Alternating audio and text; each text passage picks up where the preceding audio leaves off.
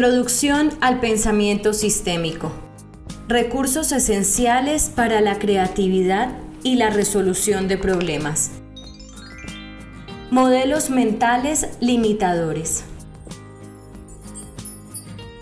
Hay dos variantes de modelos mentales, los que nos dificultan la vida al llevarnos a situaciones de parálisis y los que nos la facilitan al servirnos para resolver problemas. La cuestión es cómo podemos tener pocos modelos mentales del primer tipo y muchos del segundo tipo. Presentamos a continuación algunas de las trampas en las que puede caer nuestro pensamiento y llevarnos a nosotros mismos y a otros a situaciones paralizantes. Primero, lista de dificultades. La mejor manera de descartar los modelos mentales limitadores que nos impiden resolver un problema es ser muy claros respecto a lo que queremos. Fijarse un objetivo y después formularse las siguientes preguntas básicas. ¿Qué es lo que me impide conseguir este objetivo? ¿Cuáles son los factores más importantes que me impiden conseguir lo que quiero de determinada situación? Ahora, para proseguir con el argumento, partamos de la base de que las dificultades están creadas por nuestra manera de pensar en el problema y no son limitaciones reales de la situación. Interroguémonos sobre cada dificultad.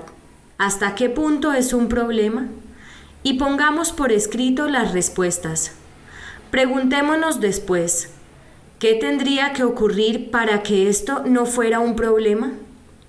Examine con especial cuidado las respuestas que supongan una falta de habilidad o de recursos por su parte o por parte de otros. Justo en esos casos es posible encontrar los modelos mentales limitadores. Segundo, la columna de la mano izquierda. Otra manera útil de llegar a localizar los modelos mentales es la técnica de la columna de la mano izquierda, desarrollada originalmente por Chris Argyris y Donald Schoen y elaborada posteriormente por Nick Ross y Art Kleiner. Es una técnica muy buena cuando tenemos un problema con otra persona en una relación personal o comercial. Puede que le interese probarla ahora.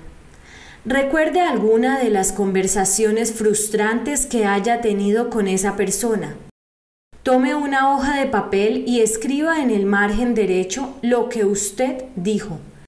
En el margen izquierdo escriba lo que usted pensaba, independientemente de lo que dijera o no. Relea con actitud de imparcialidad lo que está escrito en la columna izquierda y hágase las siguientes preguntas. ¿Qué tipo de creencias surgirían de estos pensamientos? ¿Qué fue lo que impidió que dijera aquello? ¿Qué me sugiere esto acerca de mis creencias en esta situación? Con este ejercicio no se pretende resolver la situación directamente, sino tomar conciencia de las creencias limitadoras que mantienen un problema. A veces tomar conciencia es suficiente para encontrar la solución. Expondremos a continuación un ejemplo de un curso que dimos en cierta ocasión. Un hombre llamado John tenía problemas con un compañero de trabajo. Los dos formaban parte del mismo equipo en un proyecto. Pero John pensaba que su compañero no hacía lo que debía. Una de sus típicas conversaciones podría haber sido esta. Columna de la mano izquierda. Lo que John pensaba. Columna de la mano derecha. La conversación real. En la conversación real, John. ¿Has acabado ya el informe? Compañero. Todavía no. Lo tendré dentro de un par de días. Lo que John pensaba. La misma excusa de siempre. ¿Por qué no podrá tener el trabajo en su momento? Conversación real. John, ¿Cuándo crees que lo tendremos? No podemos seguir con el proyecto sin ese informe. Compañero, como muy tarde dentro de un par de días. He tenido mucho trabajo esta semana, perdona. Lo que John pensaba. Un par de días, habrá que verlo. La conversación real. Además, estaba pendiente de las cifras que ibas a mandarme tú. John, te las mandé la semana pasada. Compañero, sí, pero no en el formato que necesitaba. He tenido que convertirlas y eso me ha retrasado un poco. John, vale. Lo que John pensaba. Y ahora más excusas. No me habías dicho nada de formatos así que no es culpa mía.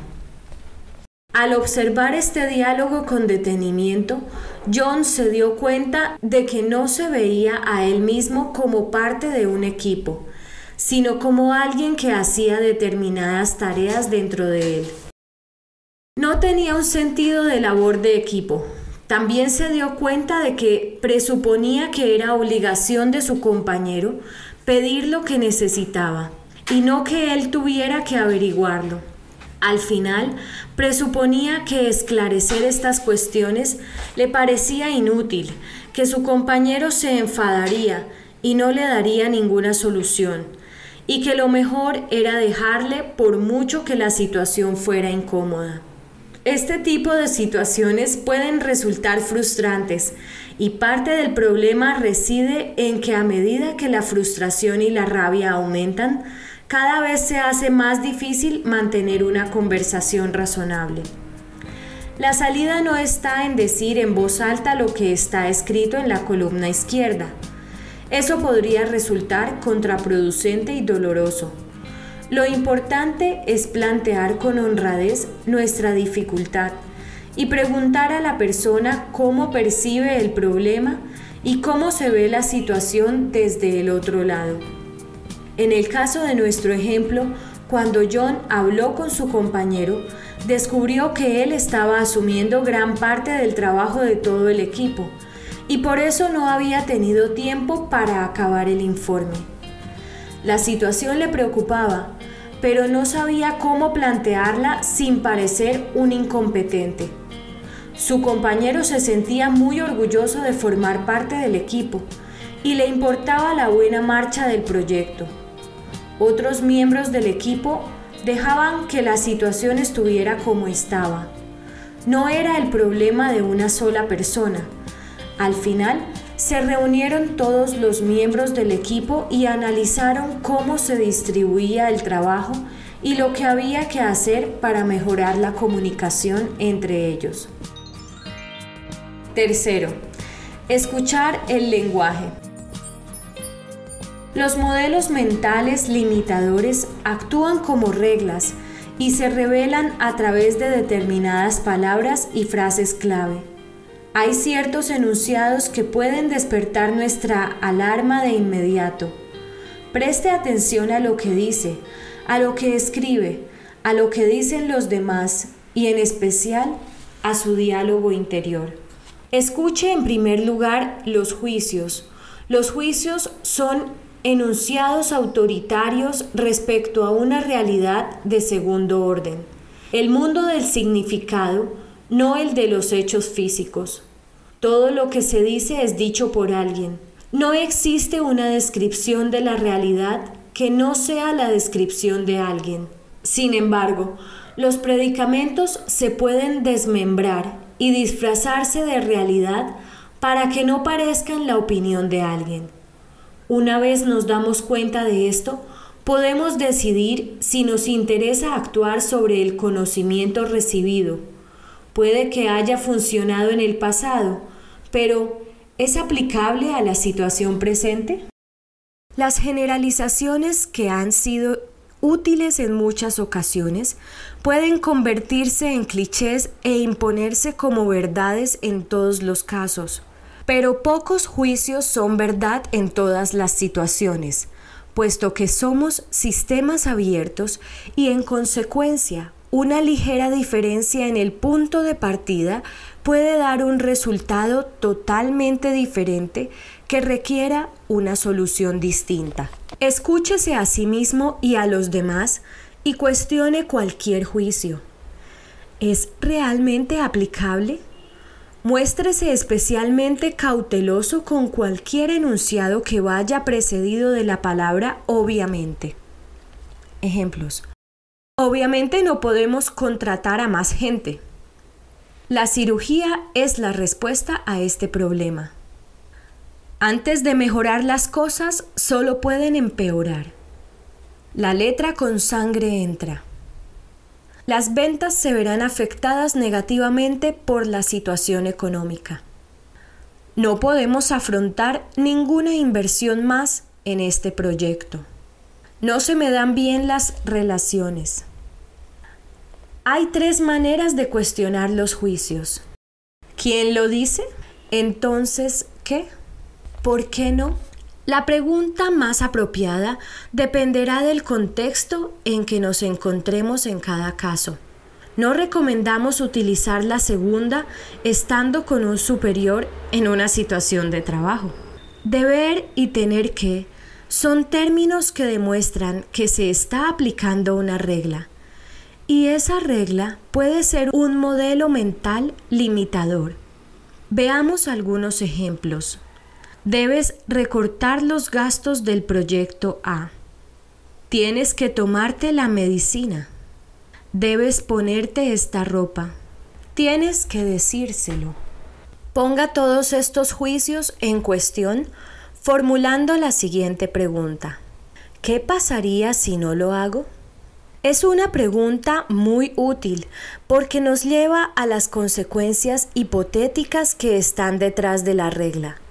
La regla puede tener una buena razón, pero siempre es conveniente cuestionarla, aunque sea al menos en silencio, para uno mismo.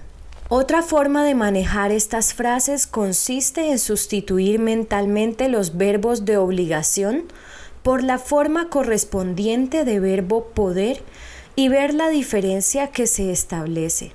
Así la frase debo recortar mis gastos se convierte en puedo recortar mis gastos. El predicamento coercitivo pasa así a ser una elección en lugar de una obligación. A la inversa, también las locuciones con el significado de no deber hacer algo implican una regla. Al escucharlas, Démosle la vuelta a la pregunta anterior y digamos, ¿qué pasaría si lo hago?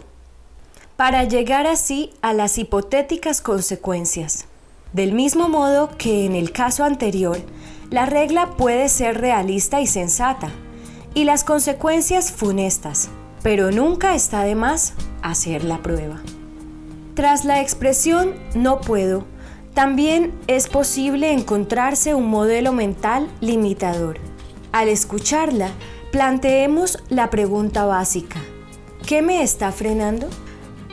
Las perífrasis que incluyen deber hacer algo, tener que hacer algo, no deber hacer algo y no poder hacer algo, reciben en lingüística la denominación de operadores modales, porque establecen límites y con frecuencia encubren modelos mentales limitadores. Por último, hay una clase de palabras llamadas paradójicamente universales. Por ejemplo, todos, todo el mundo, nadie, nunca, siempre, con las que se construyen las generalizaciones. Al usarlas, queda establecido que no hay excepciones, pero siempre hay excepciones. Veamos algunos ejemplos de universales.